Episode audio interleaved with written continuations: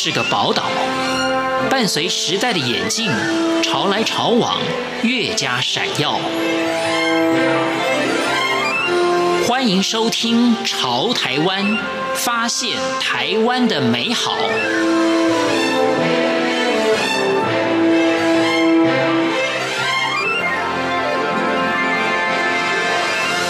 听众朋友您好，欢迎您收听《潮台湾》，我是文心。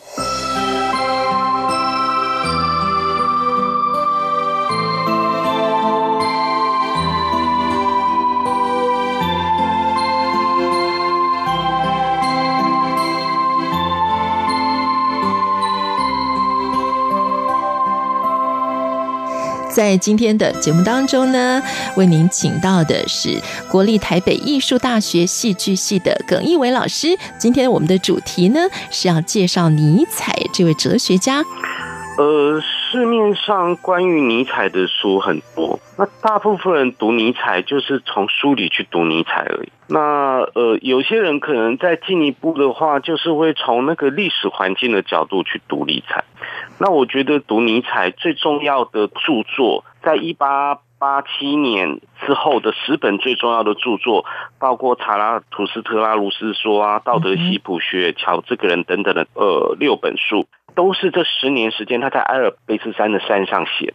那尼采写过一句话，我们大家都印象非常深刻，是说那个超人在什么呃距离地表六千公尺的高空。嗯，那第一次读到这句子的时候，你会很震撼。可是当你理解说他这个句子就在高山上面写的时候，你会对这个句子理解完全不一样。嗯，那我发现说，因为我自己也算读过蛮多尼采的东西，是我发现说，我们人在高山的时候是会有很多很特殊的现象。嗯，这个如果你在欧洲，真的你只有在阿尔卑斯山，你才会有办法感觉到那样的。自然是因为在欧洲，像尼采一开始最年轻的时候，他是在巴塞尔当教授，那时候他很年轻。巴塞尔就是一个商业都市，可是尼采在那样的环境，他就是没有办法适应。尼采写很多格言式的东西，我觉得走路的时候最容易写格言式的东西啦。你如果在漫步的话，你的思绪是一直在跳跃的。你只有坐在咖啡厅，坐在书桌前面，你才会一直很专心，想要把一个书写。但你走在路上的时候，其实没有，你只是一直有很多片段的想法。那这个片段的想法会随着看到的景色而变化。那我觉得，如果你觉得尼采很难懂的话，那我就会觉得尼采没有那么难懂，因为尼采跟我们都很像。只是他他碰到的问题可能是我们的，就是可能放大，对，因为他从小丧父嘛，然后他有精神疾病嘛。嗯。其实尼采那个时代精神疾病的人没那么多啦，我们这个时代的人大概三个就有一个要去看 这个精神疾病，对，所以我们有有有很多很多的征兆。嗯，在尼采那个时代，实际上尼采他先敏感到了，所以尼采是一个先知嘛。嗯，但是为什么尼采这个哲学家在二十世纪之后会一直被阅读？某一个原因就是因为他所谈的问题跟他的感受，跟我们作为一个现代人所碰到的问题，我们越来越有一种呃贴切的共鸣。所以尼采是十九世纪末啊，德国的哲学家。所以在现在呢，很多的哲学家或者是很多想要追寻生命意义、想要知道我到底是谁的朋友们啊，也都会去研究尼采。那但是我们去读尼采自己为自己写的自传，就是乔这个人。我想很多的朋友可能要随着生命经历的自己的成长啊，才会更加了解自己写的自传，就跟你在脸书上面写的东西是很像的。因为你自传在写的时候，你就知道那个东西是给别人看的。那就好像你在脸书上面贴照片，你一定会贴比较漂亮的，对，你不会，你不会诚实呈现真实的自己。自传总是会有谎言的部分啦，因为我们总是有有些事情我们想讲或我们不想讲，甚至就算我们很诚实，嗯，但是我们的潜意识里面也会只想记得我们想记得的事情。哦，所以有的时候旁人比较知道你身材变胖了，对，你自己照镜子，你都是觉得自己很瘦啊，对啊，所以所以有的时候别人来讲我们可能会比我们看我们自己更有效，而且能够看到更多你看不到的东西，甚至有的时候周遭环境对我们的影响，因为有时候我们可能会否认这个东西或我们看不到。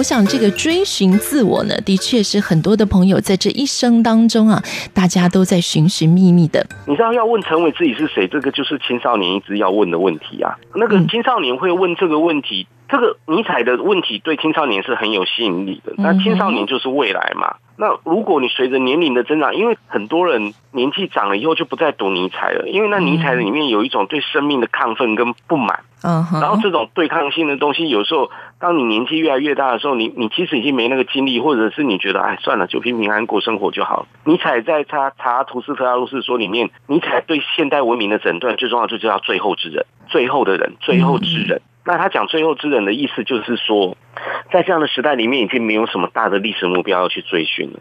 然后最后之人，他们就是做几件事情而已。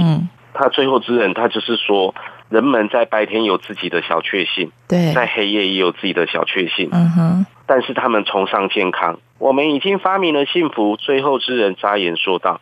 我们这个时代就是最后之人啊，嗯，我们就是都待在家里啊，叫五个亿啊，你知道白天有我们的小幸福啊，上上网玩游戏啊，晚上有我们的小幸福啊，嗯，对不对？看看那个网飞啊，看看影集啊，去就去健身房运动啊，嗯，就没有什么大目标啊，嗯。那尼采的呃，我们以前翻译成叫超人，嗯，那因为你翻成超人的时候，嗯，因为我们的通俗文化里面有 Superman，对，所以你会把它想成是一个英雄，可是他最原始的。含义应该就是一个自我超越的人而已。嗯哼，Uber Uber 的意思就是上面的越过而已。那 Uber Mensch Mensch 是人，所以他意思就是人上面的人。其实这是最单纯的，翻译成叫人上人。其实我觉得他翻译的比较好。嗯，因为如果是超人，就会有一种。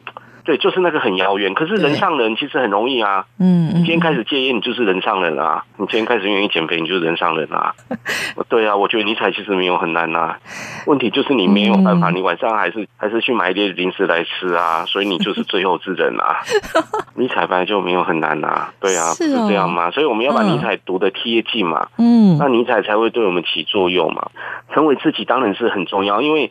因为在尼采看来，这种最后之人的生活是，就是都是一种自我欺骗的啦。我觉得尼采哈，他对于最后之人的诊断，其实是也是对我们当代文明的诊断啦。那我我的意思是说，你去看为什么大家还是会有很多人一直在谈尼采，就表示我们的确对于尼采里面的这些字字片语，我们有共鸣。对。但是如果你对于尼采为什么会写这个东西的整个时代背景，还有所有的著作当中，会有一个贯通性的理解。哎，我觉得这个是很多那种我不能讲说掉书袋袋啊，但是就是说那种我觉得纯用学术出发角度的书，我觉得往往读得不够贴切，是不够贴近。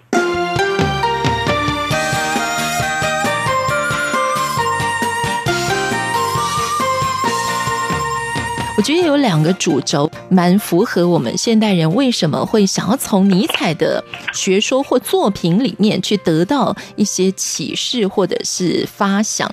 一个就是孤独，就是尼采为什么要在这个高山上自己一个人独居那么长的一段时间？因为像哲学家需要静下心来思考，或者是说很多人都会觉得。呃，一个人独处的时候，比较能够想清楚一些事情。那耿一文老师是不是也可以跟我们分享一下，为什么尼采需要这么长的一段时间自己孤身一人呢、啊？我觉得，如果尼采用现在眼光来讲，某个程度我们就会说，对，他就是很多就是有忧郁症或者是躁郁症的现象。对，但是在他那个年代，那个现代性的问题还不是那么明显，就是说我们我们生活中呃资讯还不是那么快速，所以大部分的人没还没有像他那么敏感。其实我们现在人呃有尼采潜力的人比例比以前更高了。对，然后我们会觉得在跟人跟人相处之间没有办法那么顺利。那有一个原因是因为尼采很小的时候，他的父亲就不在了。那他的父亲不在这一件事情呢？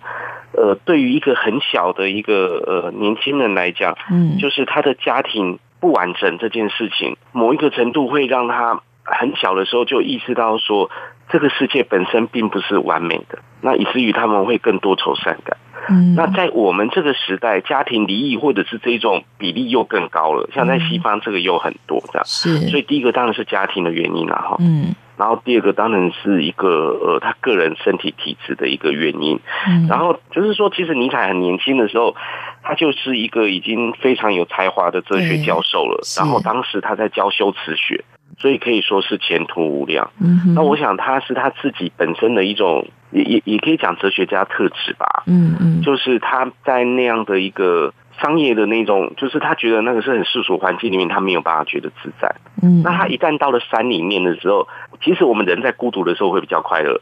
我们现在很多的各种我们日常生活里面的这些呃社交媒体啊，或者是网络装置啊，那都是为了让我们假装自己不无聊。那为什么会这样呢？因为根据就是生物学的研究。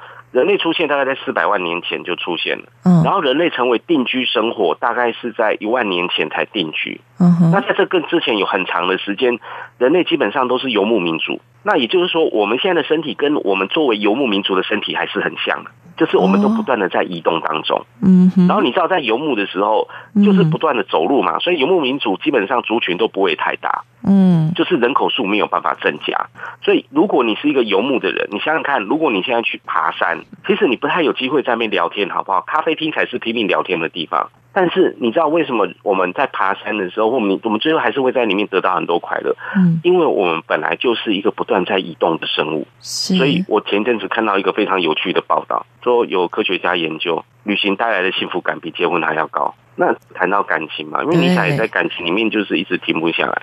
尼采的诊断就是所谓对我们现代人的诊断。那我们现代人的。状态是什么？就是我们人口大量集中在城市里面，嗯，这就是一个现代性的状况。然后我们交通越来越便利，那爬山、登山刚好跟这个相反。嗯，登山的时候人很少，或你没办法跟别人交谈。第二个，登山的时候是不便利的，你知道你要一步一步一步走。那现代性有一个很大的问题，就是其实活在现代城市里面的人更容易感到孤单。然后因为现代性有个前提，就是因为。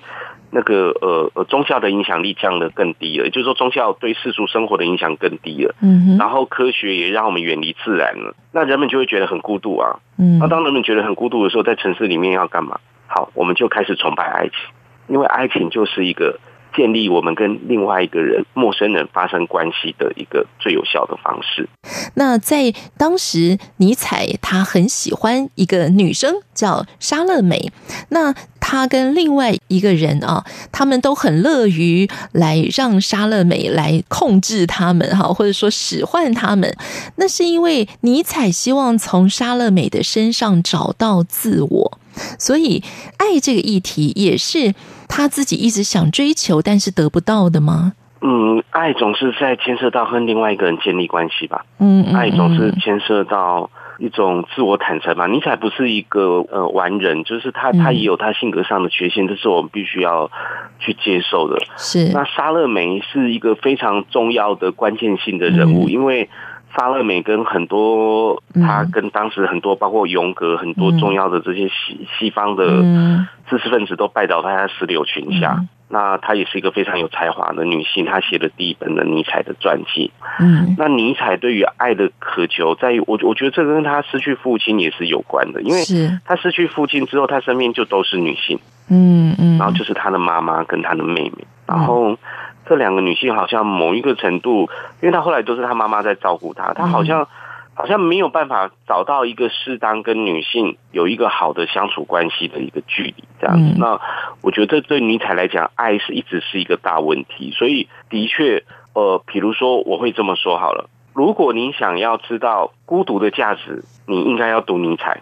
嗯哼，因为我们也需要孤独。是，但是如果你想要了解爱的重要性的理论的支持，我建议要读汉娜·鄂兰，因为汉娜·厄兰这一位德国犹太裔的女哲学家，嗯，她就一直在谈爱、谈出生嘛。因为很多哲学家像海德格就是会谈死亡，是，会说因为有死亡，所以我们人生每一个人都是不一样的。那他们会比较从死亡这件事情来呃回看。那那尼采某个程度也是比较是属于从死亡来看的，嗯哼，就是当人生是有限的，然后没有什么东西可以对于你永生作为。一个永生的保证的时候，其实你就有无限的自由啊。那当你无限自由的时候，你就会恐惧，嗯，因为你找不到一个可以跟死亡对抗，所以你就只好找很多小确幸来欺骗你自己啊。海德格也对尼采也很喜欢，所以那但是他们都是从死亡的角度来看。但是如果你不要从死亡角度，你就要从出生的角度、生命的角度。尼采就是没生小孩啊。嗯，要生小孩的话，他可能就会再写出不一样的著作吧。好的，谢谢耿一伟老师跟我们所做的分享，谢谢老师，谢谢。谢谢。